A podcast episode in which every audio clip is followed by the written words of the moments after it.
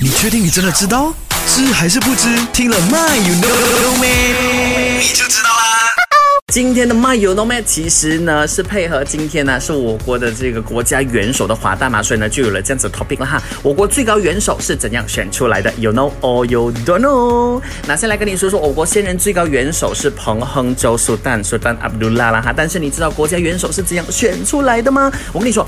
其实呢，很多 Malaysian 呢，对于这个东西呢，有点模糊不清楚。但是我觉得不应该啦，因为身身为马来西亚人呢，我觉得对国家大事呢，呃，你应该略知一二的。OK，那我跟你说，国家元首也是票选出来的，but 不是我们一般人民可以票选的哈。最高元首是由马来统治者会议 Majlis Raja Raja 在九个实习统治者当中呢，通过选举啊，选出一位资历最高的统治者担任最高元首的。其实你知道吗？诶。在第一任最高元首第一个周期之后呢，其实接下来呢都有一个顺序的，OK，比如说是从圣米兰州的 Yam Tuan Besar，然后呢到 Selangor 的苏丹，然后呢再到 Perlis 的这个 Raja，再到 Terengganu 的这个苏丹，然后呢科达的苏丹、格兰丹的苏丹、巴夯的苏丹、柔佛的苏丹，然后下一个呢就是比利州的苏丹，然后之后呢又从 Negeri Sembilan 的 Yam Tuan Besar 这样子继续下去啊，OK，长知识吧。